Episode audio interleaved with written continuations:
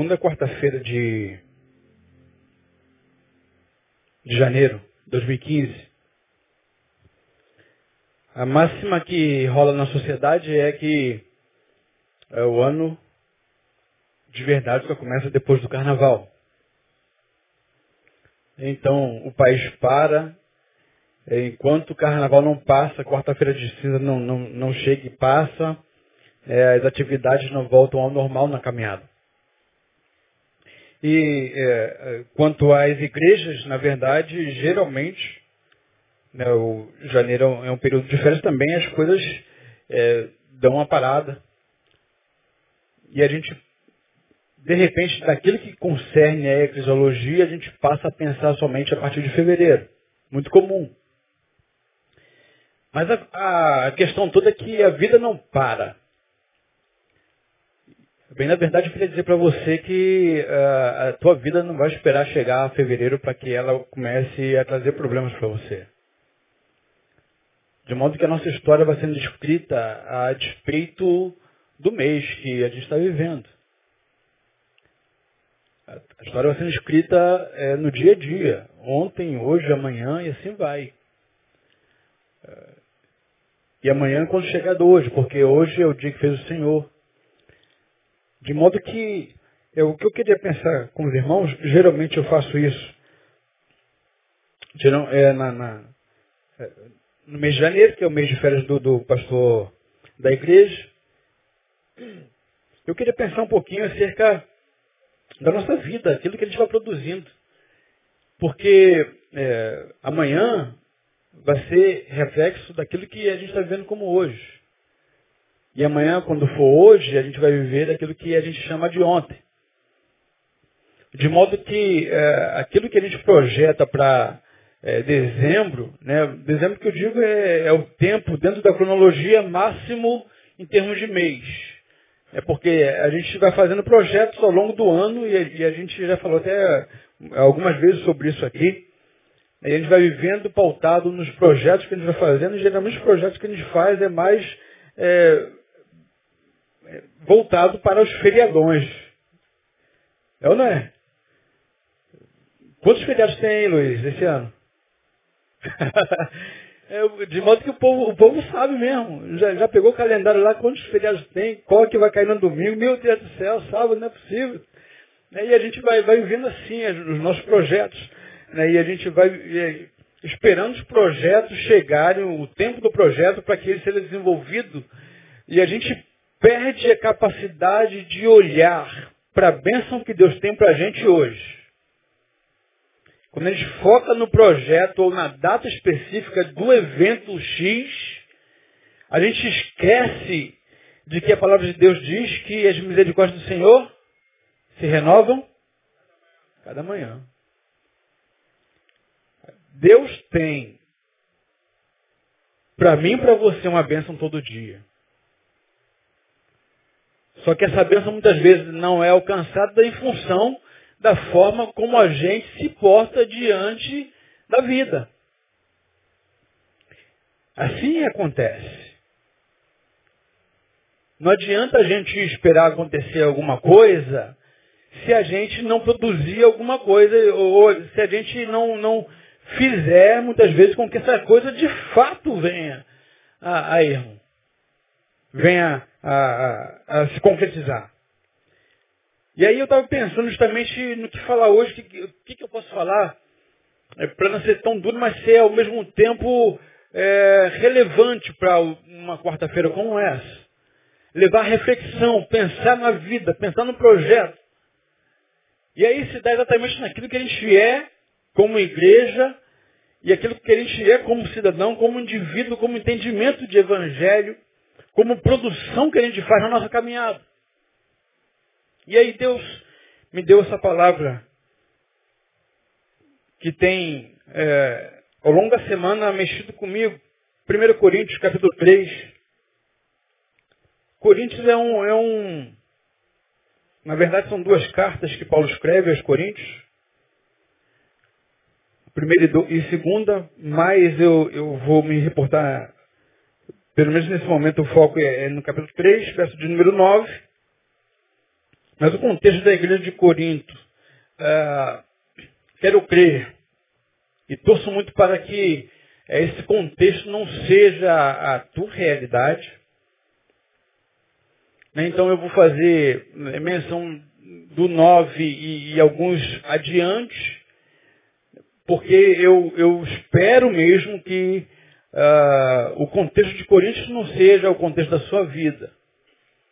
Coríntios era uma igreja é, exacerbadamente problemática.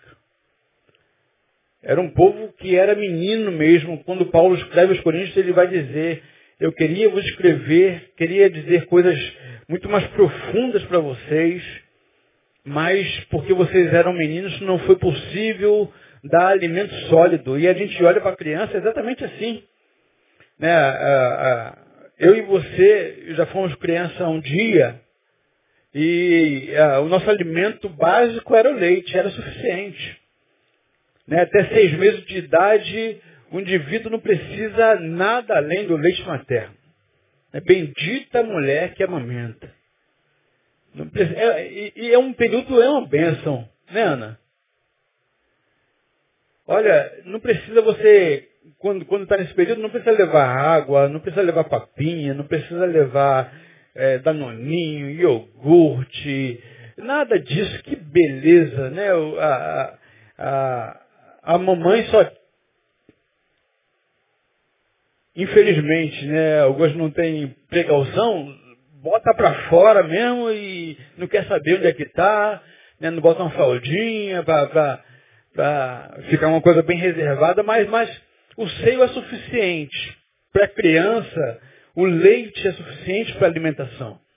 Depois de seis meses, pela necessidade estrutural, fisiológica, é óbvio que a criança começa então a ter um alimento mais sólido. Porque o leite já não é mais suficiente para atender a demanda.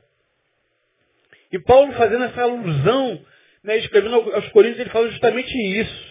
E, e eu não queria, irmãos, é, receber uma carta como essa. Deve ser uma coisa muito triste, viu? Alguém escreveu para mim dizendo o seguinte, olha, você é uma criança, um bebezão, você é um, um, um só vive chorar me engano, você só vive causando discórdia, contenda, vocês não conseguem entender nada, vocês não conseguem construir nada, vocês não conseguem produzir nada que seja proveitoso. Esse era o contexto de Coríntios. Paulo está escrevendo aos Coríntios nesse contexto. Ele vai falando também sobre a dissensão que existia no seio da igreja. Ainda bem que não existe dissensão no nosso meio, amém, queridos? Né? Então só estou situando vocês.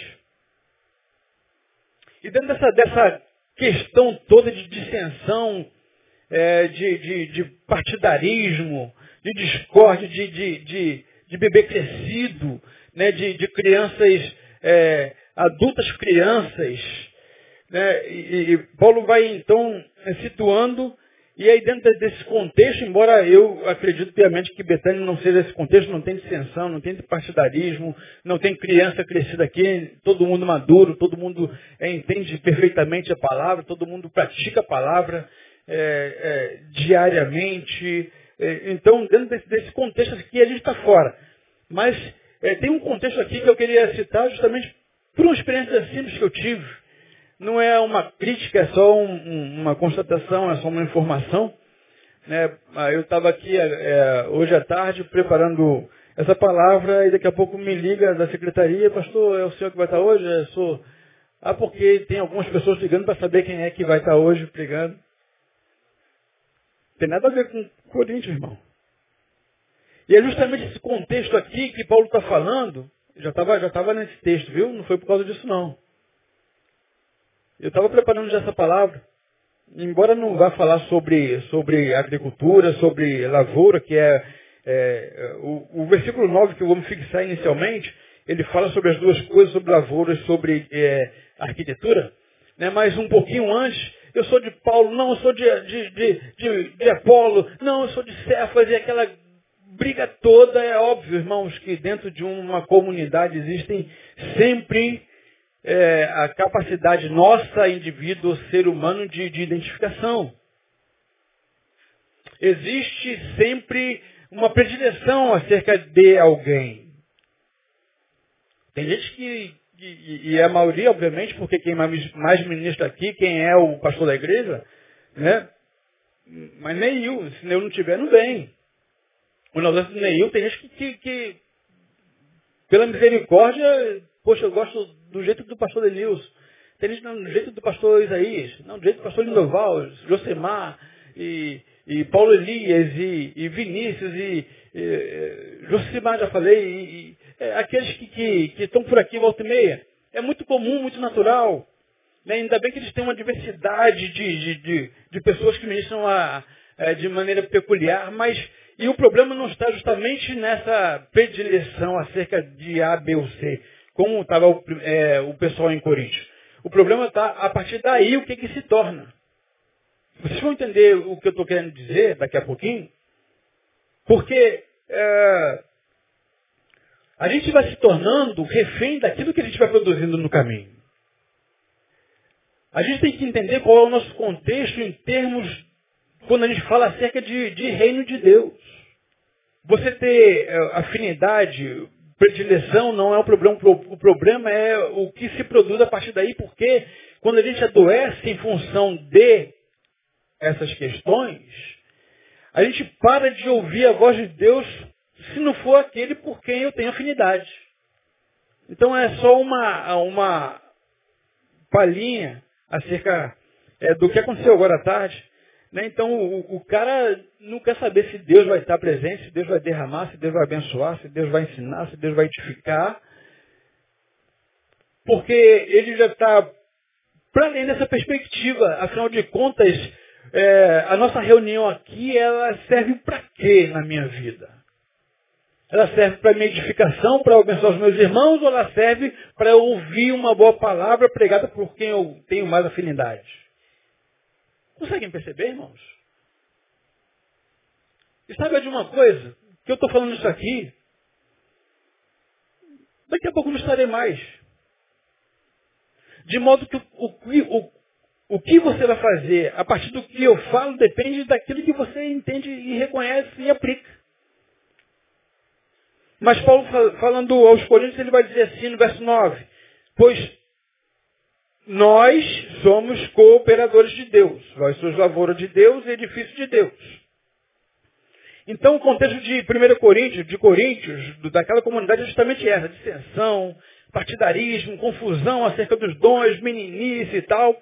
Paulo começa falando então da necessidade de querer é, dar alimento sólido, né, como eu falei, aquela questão toda. Agora, é, a pergunta que eu faço, pensando né, nesse tema, nessa reflexão, que não me demorarei, é qual a construção para você em 2015? Porque ela começa justamente a partir desse versículo de número 9. Somos cooperadores de Deus. Aí, é, se nós pararmos para analisar esse versículo, somos cooperadores de Deus. Nós somos o que, irmãos? Hã? Que, que diz o versículo número 9? Nós somos? Vamos juntos? Nós somos cooperadores de Deus. Esse verso ele me ensina logo de cara que eu e você somos cooperadores de Deus. Se nós somos cooperadores de Deus, logo quem é o operador? Hã?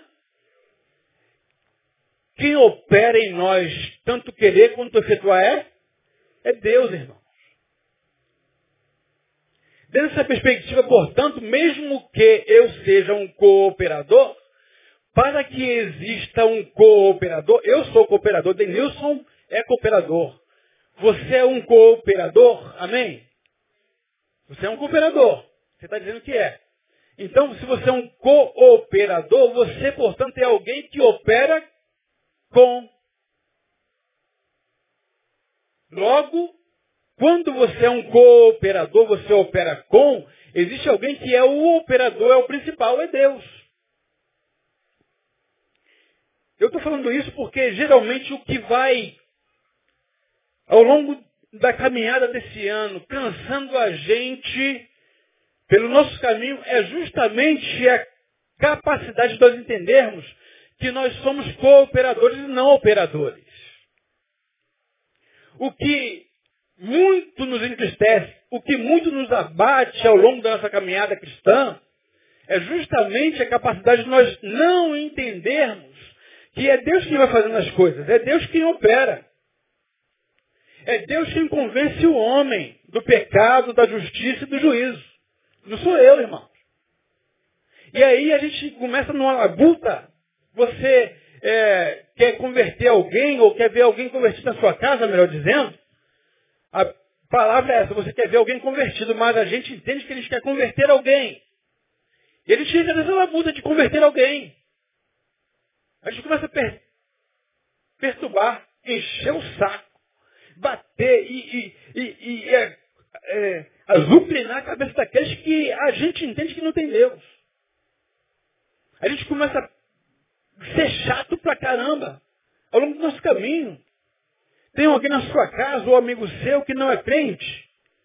Tem alguém? Tem. Você quer trazer para a igreja? Você quer que ele se converta também? Está errado não, irmão.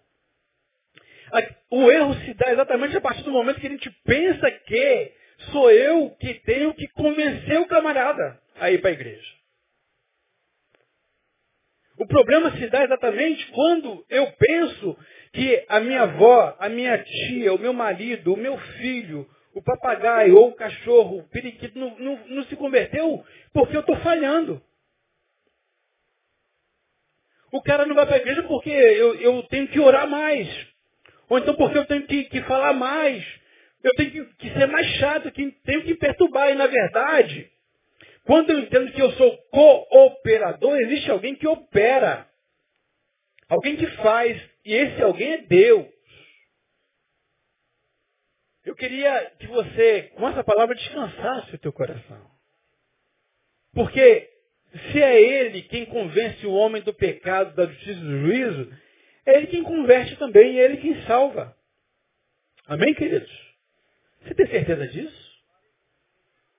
Quando eu estava preparando aqui, eu lembrei um, um, sermão do Isaías aqui, quando ele falou sobre isso.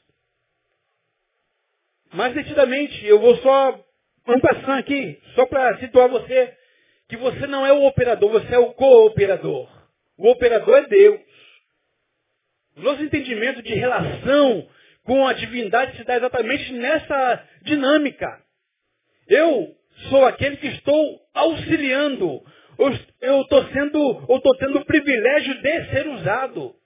Eu estou tendo o privilégio de ser é, alguém que seja canal. Eu sou o co-operador, porque o operador é o Pai Celestial. Aí eu lembro que ele bateu assim, tem certeza? Porque meu joelho, quando alguém se converte, né? não, muito joelho no chão, irmão, tá? Poxa, o joelho no chão pode, pode fazer algumas coisas muito benéficas para você, porque a oração ela eleva a alma, mas também pode dar muito calo, sem resultados. Porque o joelho no chão não é, na verdade, garantia de alguém se converter. Quem convence o homem do pecado, da justiça do juízo é Deus, o Espírito Santo, o operador. Descansa o teu coração, irmão. O operador não é você. Então não traga esse jugo sobre você. Não traga esse peso sobre você. É, tá, segue 2015 de maneira mais leve. Sabendo qual é a sua responsabilidade. Não trazendo uma responsabilidade exacerbada sobre ti, que pesa demais. Achar que tudo vai acontecer porque eu vou ter que operar. E não é, o operador é Deus, você é o cooperador. Ok? Beleza. Nós somos, portanto, cooperadores. Agora, sem tirar a palavra cooperador, fica assim, pois nós somos de Deus. Amém? A gente pode repetir? Sim, o cooperador, nós somos de Deus, pois nós somos. Fala, eu sou de Deus. Então, irmãos, é, a partir dessa afirmativa sua, eu quero dizer para você que você é, foi um dia alcançado pela graça e misericórdia do Senhor. Amém? Amém. Muito bem. Você é de Deus. Não existe ninguém na casa do Senhor que um dia se converteu, passou a fazer parte da comunidade e que não tenha recebido do Senhor, portanto, a responsabilidade de fazer alguma coisa em prol do reino a partir do momento que ele te recebe o dom espiritual. Você é de Deus? Amém? Então aqui vai a pergunta. Olha, olha o que diz o texto aqui, ó. No verso de número 4 a 7 do capítulo de 1 Coríntios. Mesmo livro, a mesma carta, mas no, no capítulo 12, no verso 4 e 7. Paulo ensinando os Coríntios diz, por causa da confusão, há diversidade de dons, mas o Espírito é o mesmo. E há diversidade de ministérios, mas o Senhor é o mesmo. E há diversidade de operações, mas é o mesmo Deus que opera tudo em todos. Deus é o que opera. Ok? O operador é Deus. De novo aí o texto. Deus é quem opera tudo em todos. A manifestação do Espírito é dada a cada um para o que for útil. A manifestação do Espírito é dado para quem, irmãos? Como diz o texto aí? Para cada um. Então, vamos colocar o seguinte, a manifestação do Espírito é dada para mim. Pode ser isso? A manifestação do Espírito é dada para mim. Aí a pergunta que não quer calar. Qual é o seu dom? Qual foi o dom que Deus, uma vez que recebeu você, que batizou você com o Espírito Santo, e Ele dá o dom para cada um para a edificação do corpo da igreja? Olha que coisa séria que eu estou fazendo para você a pergunta. Você faz parte do corpo de Cristo. Você é um cooperador, como você disse. Você é de Deus, como você disse. Tá ok. Beleza pura. Aí esse texto em 12 vai dizer que o Espírito Santo abençoa aquele a quem ele converteu. Ele convence do pecado, da justiça e do juízo, ok? Ele salva, ele batiza com um dom espiritual a todos para a edificação do corpo. A pergunta que eu faço para você, qual é o seu dom? Na sequência do capítulo 12, tem alguns dons relatados aí. Mas o que eu quero fazer para você, e, e aqui eu queria que você refletisse, porque a gente entra na igreja. E a gente eh, gosta da palavra. A gente gosta dos cânticos. A gente gosta da comunhão. A gente gosta de ouvir, gosta de aprender, tabernáculo, igreja falada, caraca, é dar um orgulho fora do comum ser de Betânia, ok. Beleza, é verdade, eu também sinto tudo isso. Mas o que eu fico pensando toda vez que eu venho aqui, irmão, e olhando para dentro de mim, é o que eu estou fazendo aqui nesse lugar. Produzindo o quê? Abençoando quem? Porque Deus já me capacitou para fazer isso através do meu dom. Qual é o meu dom? Eu tenho que procurar, irmão. Veja se a nossa rotina anual, de década, de, de, de lá o tempo que for, não é justamente nada igual a isso.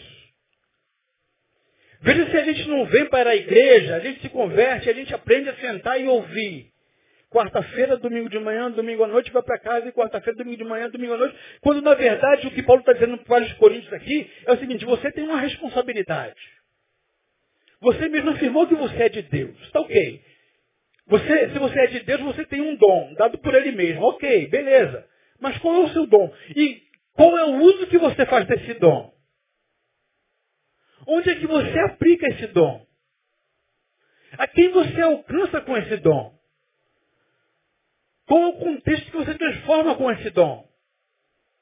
Qual é o contexto que você modifica com o dom que Deus te deu? Deus deu um dom a você. O que, você está fazendo com isso? Porque tem gente que está 10 anos, 20 anos, 50 anos, não sabe qual é o dom, irmão. Porque a tendência natural é a gente se tornar espectador. A tendência natural nos dias de hoje E a gente só ouve uma boa palavra, quando não é boa palavra, a gente sai dizendo que foi ruim. O culto foi meia boca. Quando na verdade, é, talvez aqueles que, talvez, talvez, aqueles que estejam daqui está justamente exercitando o dom que lhes foi dado. Mas o dom que você recebeu, o que você faz dele? O dom de misericórdia, o dom de cura, o dom de, de, de pastoreio. Esses dons aí que a gente pode ver, dom de discernimento, operação de milagres, variedade de línguas, palavra de ciência. O que, você está fazendo com o teu dom? O dom que Deus deu para você? O que, que Deus deu para você? O que, que Deus derramou para você? E aí o nosso ano vai sendo assim. A gente chega em janeiro, ah, opa, opa, beleza, tal. Não, pastor voltou, pastor voltou, e a igreja volta, e as atividades voltam, e as programações voltam, vão acontecendo, e a gente vem para o culto, sai de culto, vem para o culto, e a gente é cooperador, como você viu em 1 Coríntios, capítulo número 3. Nós somos cooperadores de Deus. Ok? Aí, quando a gente tem a, a plena certeza, porque nós somos de Deus, portanto tivemos um contato com Ele, uma vez contato com Ele, Ele nos revestiu de poder, Ele nos revestiu de autoridade, Ele nos revestiu com um dom para a edificação da igreja. Portanto, irmão, o dom que você tem não é para você. Não adianta você guardar no baú. Não adianta você botar num cofre. Não adianta depositar no banco. O dom que Deus deu para você não é para você. Você só é um, alguém que vai é, usá-lo para abençoar outra pessoa para edificar a outra pessoa. Para edificar o corpo de Cristo. Porque nós não estamos falando de uma comunidade, porque, como Jesus fala de igreja, a minha igreja, porque a igreja é uma comunidade. Existem várias comunidades. Mas quando a gente fala da, da comunidade de Deus, a gente está falando de, de uma questão transcendente. De uma questão que, que sai para além da imaginação humana, irmãos. É uma questão onde a gente vai se abençoando mutuamente com o dom que Deus deu para a gente. A gente vai edificando nossos irmãos. Quando você não usa o teu dom, alguma coisa está errado. Está capenga. O corpo está deficiente. Alguém está deixando de ser abençoado por você. Deus não está alcançando alguém porque você talvez esteja deixando furo com aquilo que é tua responsabilidade. É assim que Paulo está ensinando. Agora, quando a gente se torna um cooperador de verdade, aí tudo muda. Quando a gente é de Deus, quando se torna cooperador, a nossa construção começa a ter sabor, irmãos.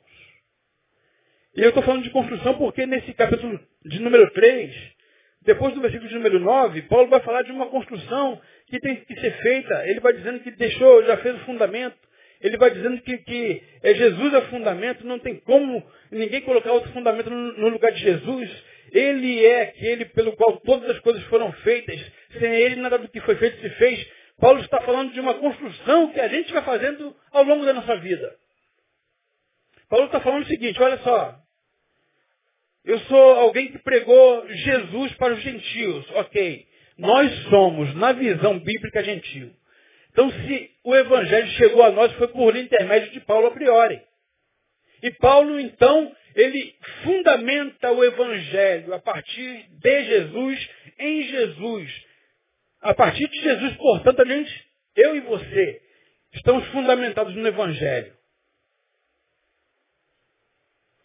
Agora, o que Paulo está dizendo aí é o seguinte, o fundamento eu já coloquei.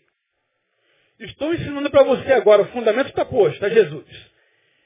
Cada um, portanto, a partir desse momento, pode construir como quiser. De modo, querido, que ele está falando de questões espirituais aqui, e eu também estou me reportando a questões espirituais, mas eu estou falando também, também de questões existenciais. Porque, como eu comecei essa palavra, aquilo que a gente vai estar vivendo, ou se lamuriando, ou chorando, ou agradecendo lá na frente, é em função daquilo que a gente vai construindo agora. Paulo está dizendo o seguinte, o fundamento está posto. Ok, ninguém mexe, ninguém modifica. Mas a construção depende do indivíduo. De modo que o Evangelho o tempo todo trabalha com responsabilidade individual, pessoal. A gente tem, já falei por diversas vezes, a tendência de terceirizar as nossas responsabilidades espirituais. A gente tem a tendência de, muitas vezes de forma equivocada, achar que o pastor é o responsável para ler a Bíblia por mim para entender a Bíblia, a Bíblia por mim, para orar por mim. E a gente, quando tem que fazer alguma oração, a gente quase nunca tem a coragem, uma vez sendo de Deus, função de Deus, colocar a mão é, sobre o indivíduo, orar e abençoar. Mas a gente faz o quê? A gente leva para o pastor, para o líder espiritual, para alguém que é do fogo, alguém que é do poder. Por que você não tem coragem de colocar a mão e abençoar? Porque geralmente a gente não sabe quem é a gente. A gente não sabe quem, qual é o nosso dom. A gente não sabe qual é a nossa parte nesse negócio. A gente não entende nada de evangelho. E aí Paulo está dizendo o seguinte, olha, é, evangelho é responsabilidade. Você tem responsabilidade. Quando ele fala, nós somos cooperadores, ele não, ele não falou só eu sou, falou nós. Nós todos faziam parte da comunidade de 1 Coríntios, ou de Coríntios. A construção, portanto, é individual, irmão.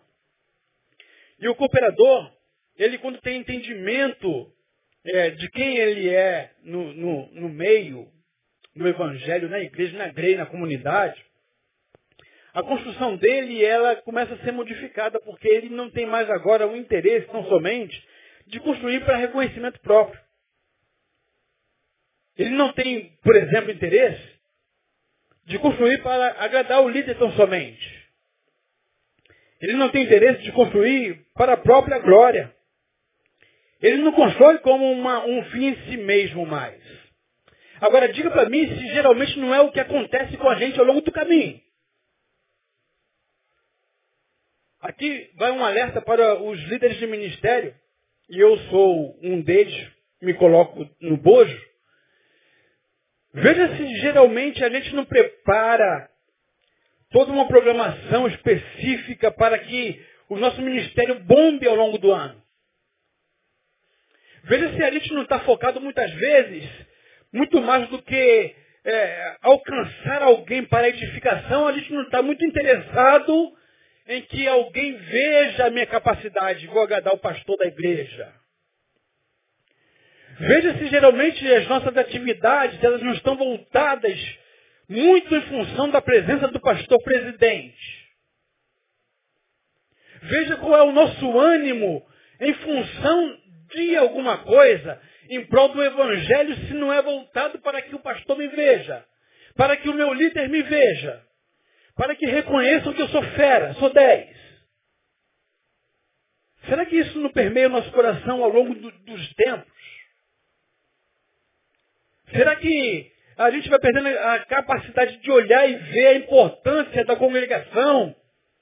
E uma vez reunida, se edificar mutuamente, ou ele está voltado só para aquilo que parece ser.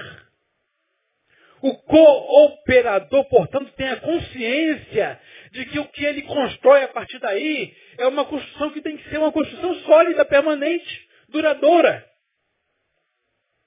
Então ele não está focado só no mês de fevereiro a dezembro. Ele está voltado também para janeiro. Do primeiro dia do ano até o último. Porque o nosso foco é muito além daquilo que parece ser, irmãos. Paulo está dizendo, veja cada um como constrói, cada um constrói como quiser. Usa o material que quiser. Faça da forma que quiser, não tem problema nenhum. Você pode fazer como você quiser ao longo do seu ano. Você pode fazer de forma Relaxadamente? Pode. Você quer fazer meia boca? Pode também, irmão. Você não quer fazer? Também não faça não, não tem problema nenhum. Paulo está dando autonomia para cada um indivíduo fazer conforme achar melhor. O que eu estou falando para você, portanto, não é exigir de você alguma coisa. Quem sou eu para fazer isso? Muito mal cuido da minha casa. Que eu estou alertando você daqui logo no início desse ano, é aquilo que você vai ter ao longo do ano depende muito daquilo que você produz como construção no seu fundamento. É isso que Paulo está dizendo. Então, o cooperador, com essa consciência de cooperador, de ter responsabilidade, ele não constrói para reconhecimento dos outros. Ele não constrói para agradar o líder tão somente, ele não constrói para a própria glória, para ser visto, para estar debaixo do holofote. Ele não constrói como um fim em si mesmo. Ele constrói para que seja permanente. Agora, isso no que tange a igreja. Agora, lá na sua casa, como você constrói ao longo do ano? Qual é a motivação que você tem em servir os seus familiares? Como você se encontra com o seu amigo ao longo do caminho? O que, que você faz por ele? Como faz? É aquele cara que a gente viu na, é, na peça aqui apresentada, né? Oi, tudo bem, fulano? Tudo bem? Gente boa, que saudade e tal. Quando dá as costas, pô, miserável, cara safado, quero nem papo com ele. E a gente vai vivendo assim ao longo da nossa vida, a nossa construção, irmão. Tudo que a gente faz é uma produção. E toda a produção, ela está sendo registrada por Deus. Agora, isso é tão sério que eu estou falando. Tão sério, tão sério. Porque existem algumas construções, e aqui eu vou já encerrando a minha reflexão, que uh, Paulo vai falar sobre elas, ele diz assim, ó. E se alguém sobre este fundamento levantar um edifício de ouro, prata, pedras preciosas, madeira, feno, palha, ele vai colocando várias formas de se construir, de várias maneiras, de material que a gente vai conduzindo ao longo da nossa vida, a gente vai é, é, colocando. É, é, já viu aquela construção que é, que é só para o cara vender? Você entra na casa, daqui a pouco o reboco está solto, o piso está solto, o vaso está tá, tá vazando, né? e, e é, a porta está tá, tá caindo. São construções que a gente vai fazendo que a gente danifica e a gente prejudica alguém.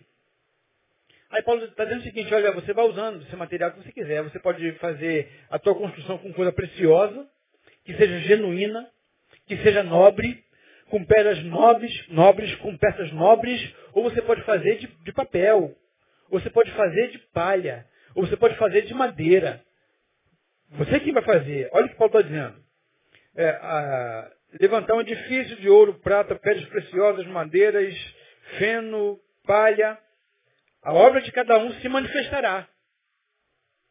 Ele está dizendo o seguinte, que tudo que a gente faz, em dado momento, virá à tona.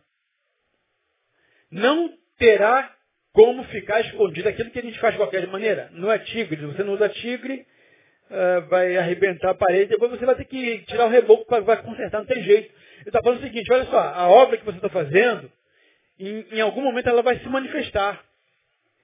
Agora, olha o pior de tudo. Porque o dia demonstrará. Ele está falando do, do, do, do juízo final. A gente não vai entrar aí, pelo menos hoje. Pelo fogo será revelada, e o fogo provará qual seja a obra de cada um. De cada um. Não está falando da igreja Batista Betânia. O que Deus se, se, se é, quando ele se manifesta, quando ele for provar a obra, não será a obra da igreja. Instituição não presta conta para Deus.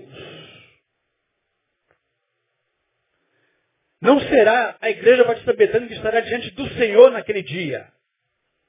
Será você. Porque ele vai chamar pelo nome. A obra de cada um. De cada indivíduo. Um por um. E você vai apresentar as suas mãos as suas obras para ele. E o texto está dizendo o seguinte, a obra de cada um será provada. E diz ainda mais, irmãos, se a obra que alguém edificou sobre ele, sobre o fundamento, permanecer, esse receberá galardão. Se a obra de alguém se queimar, porque é, o, é, pedras preciosas não derrete com, com fogo. Mas, mas a madeira sim. O feno sim. A palha sim. De modo que nem tudo que a gente faz, embora belo seja, diante de Deus não está valendo de nada. Caraca, a gente olha aí, pô, o cara fera, olha lá o que o cara fez. Para os olhos humanos ver vale muito. O cara arrebentou a boca do balão, é? Beleza, o cara está com, com um prédio de 20 andares lindão, todo mundo querendo morar nele por causa da aparência. Aí, Paulo está dizendo nesse texto aqui o seguinte, naquele dia, porque Deus não olha como o homem vê. Deus não olha para a portentosidade da aparência, ele olha para o material que é usado, ele vai jogar fogo. E diz a palavra que se o material que foi usado não permanecer, irmão, vai virar pó. A pergunta que eu faço para você, portanto, hoje, é o tipo de construção que você está fazendo, se o fogo de Deus descer, vai virar o quê? Quando você olha para a sua construção, portanto, o que você imagina se Deus provasse agora a tua construção? Se Deus olhasse para o cooperador que ele tem, que você disse que é, e olhasse para aquilo que você produziu ao longo da tua existência, o que, que souberia, irmão? Portanto, a minha palavra de reflexão nessa noite é justamente, eu acho que vale a pena a gente pensar se está valendo a pena a forma como a gente está vivendo ao longo desses dias brincando de ser crente. Sem entender que Paulo queria dar alimento sólido. Não podia por causa da meninice. Então ele dava leite. Para alguns aqui, talvez a maioria, até quando você vai só viver de leite? Até quando você vai se conformar em continuar menino? Eu acho que chegou a hora, irmão, de a gente despertar do sono. É isso que diz a palavra de Deus. Chegou a hora de os filhos de Deus se manifestarem. Apresentar alguma coisa diferente para a sociedade fazer valer aquilo que o Espírito deu a mim. O privilégio de ser cooperador. E quando eu olhar para a minha construção, irmão, falar, poxa, olha só, eu fiz apenas um cômodo. Mas eu tenho certeza que foi feito com esmero. Eu fiz um quartinho pequenininho, que ninguém quer me visitar. Os meus amigos ignoram aquilo que eu fiz, mas Deus está vendo qual é o material que você está usando, irmão. A sinceridade do teu coração, as tuas produções. É melhor do que, quem sabe, você correr para fazer tudo muito grande, portentoso, só fachada. Deus está perscrutando o teu coração. Ele está dizendo, o teu ano será de acordo com aquilo que você entender como deve construir o teu edifício. Que Deus possa nos abençoar muitíssimo nesses dias, nesses meses, nesses anos, e que Ele possa transformar a nossa vida, nosso coração. Vamos louvar para encerrar? Dá um coração igual ao teu.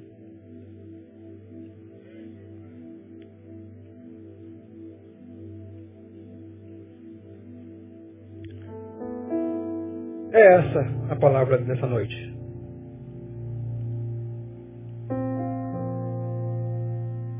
Não adianta chegar lá na frente e querer alguma coisa diferente.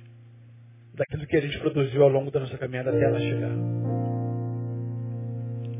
Que Deus nos abençoe muitíssimo, irmãos.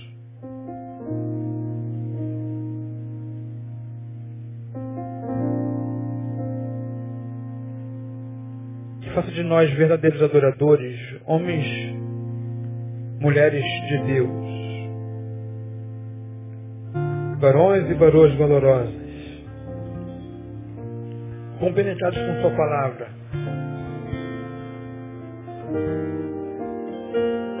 Envolvidos com o Seu reino. Cooperadores de Deus. E aí aqui eu falei, descansa o teu coração, porque você muitas vezes fica assoberbado porque quer fazer a vontade de Deus, mas ao mesmo tempo compenetre seu coração, porque a gente sai de um extremo querendo fazer tudo que deve ser feito por Deus e a gente quer fazer também, mas a gente vai para o outro extremo muitas vezes e não fazer nada que é a nossa responsabilidade. Equilíbrio para esse ano. Nem 8, nem 80. Mas seja você cooperador de Deus, amém? Fique de pé no seu lugar. Vamos embora para casa. Reflita nessa palavra.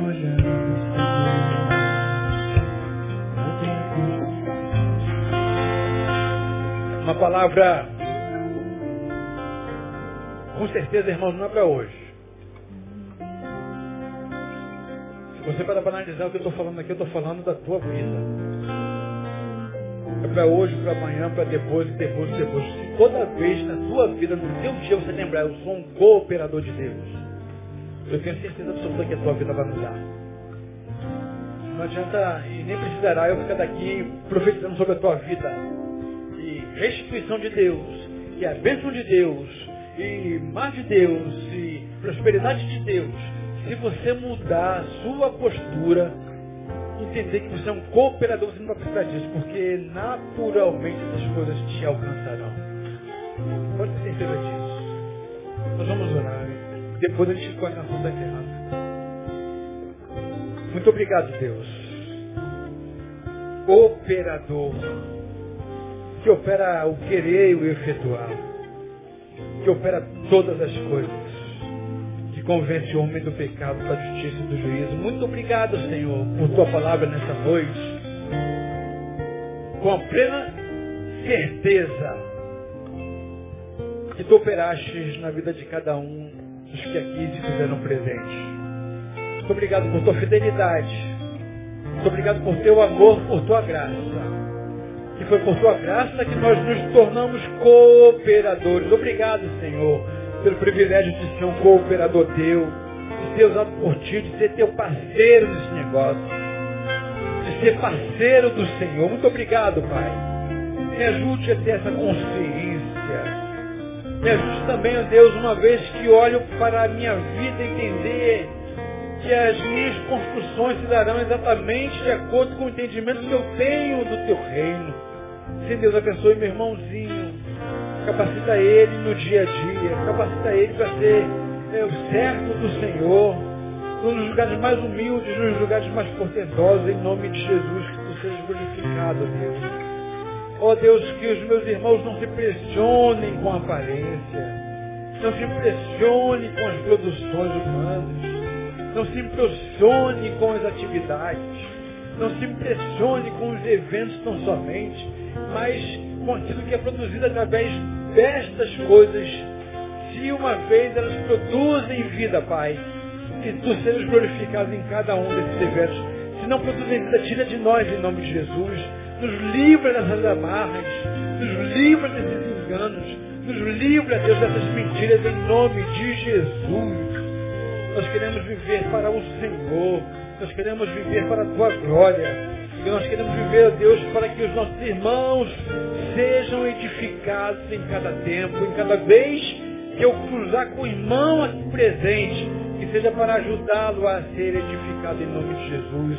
Uma vez que vamos para os nossos lares, Deus, nos leve em paz em nome do Senhor. Nos dê uma noite de paz, de refrigério, de descanso.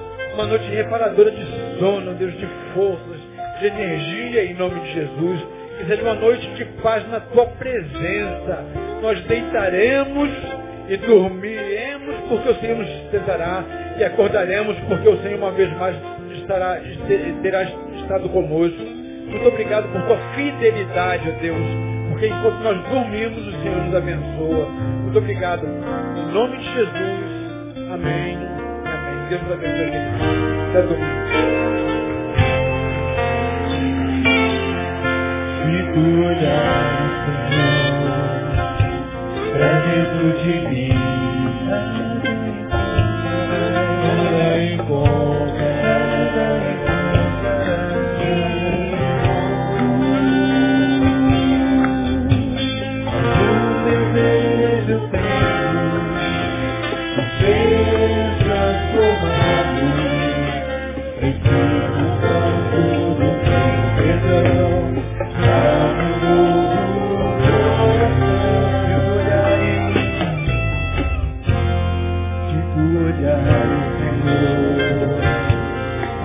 Tá dentro de